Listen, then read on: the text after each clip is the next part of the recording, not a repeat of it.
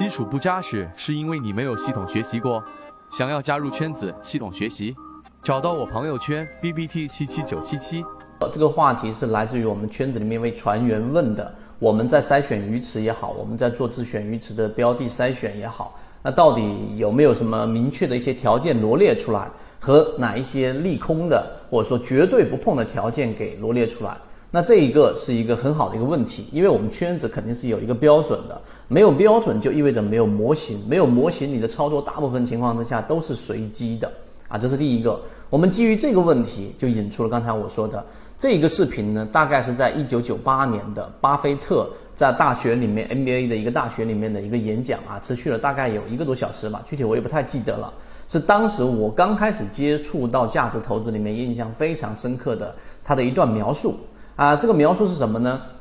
它的大致意思啊，大致意思就是我们来做一个思想游戏，或者说去做一个简单的游戏，在你的生活周遭，所有你能接触到的人，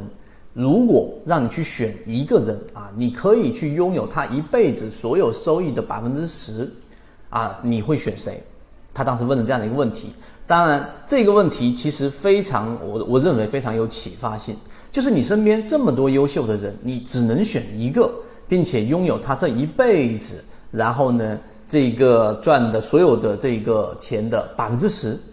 那你会选谁？那这个时候你肯定会去选那一些啊比较稳定的，而不是突然之间一夜暴富，但他身上有很多劣习，有很多潜在的这种爆发因素，可能会让他一把全部输光的这种人，你肯定不会去选。他身上可能拥有着诚实啊，拥有着这个很多很好的品性呐，有很多好的习惯呐，并且他的投资是我们说比较稳定呐，并且这个人是比较有实力的，等等等等，这一系列因素，其实你可以认真去想一想，甚至在听视频的时候，你可以拿一张纸出来，然后做一个划分，右边啊，先填右边，就刚才我们说的，你身边有没有一个这样的人，你愿意啊拿这一个呃做一些交换。做他一辈子所有投资收益的百分之十啊，作为你的收入，只选一个，然后这个就是一个罗列的一个条件。其实你一筛筛选或认去想，你就会发现这样的人很少。第二个，他的这个问题的第二个就是，那同样的，我再让你选一个人，你能做空他啊？做空大家应该自己知道，做空就是买跌嘛，对不对？你可以做空他。那在你的生活周遭里面，只选一个啊，做空，你会选择做谁？那当然，相反的，你一定会去找到那些有很多练习的，包括他的整个呃整个无论是收益还是情绪都不稳定的，例如说品性上有问题的等等啊。这个话题我就讲到这里面。可能这个内容我至少在很长一段时间里面都没有见过任何人提过巴菲特在当时那个演讲里面的这么亮的一个亮点。毕竟它是一个一九九八年的视频，非常古老的视频当中所提到的。当时的巴菲特还非常的侃侃而谈啊，谈他的整个投资，也当时也说了他永远不碰这一个看不懂的公司，并且他的噩梦是航空股。结果过了几年之后，他还是投了。这说明任何人他都不是完人，但他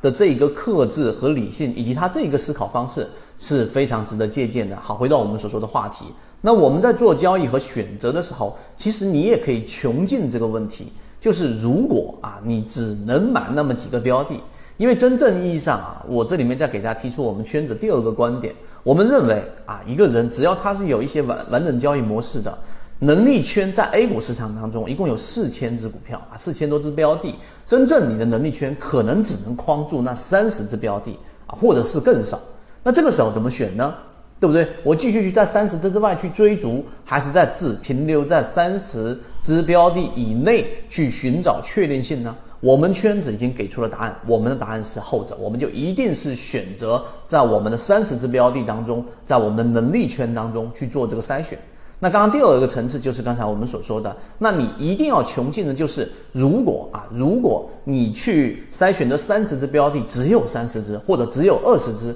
然后呢，你要去在我们不能说穷尽说一辈子，或者说整个永像巴菲特所说的永远持有这个上市公司的标的，毕竟我们国家的这一个我们 A 股市场啊，整个还不足够成熟，我们交易市场还不足够成熟。所以呢，这种情况下，你可以把它罗列。如果这三十只标的，你一定要从它的这个三年啊，或者说是一个五年作为一个观察周期，那你从中你从中去提取它其中的一个比较固定的比例，你会选哪么三十只啊？相反的，你可以做空三十只标的，那么你会罗列出哪些条件？时间关系，今天我们没有办法把圈子里面的这些条件一一罗列出来，但是我们后面会完善去给大家讲这个话题，甚至后面呢，我们的例行进化和直播都会讲到这个话题。但这个思路，我认为啊，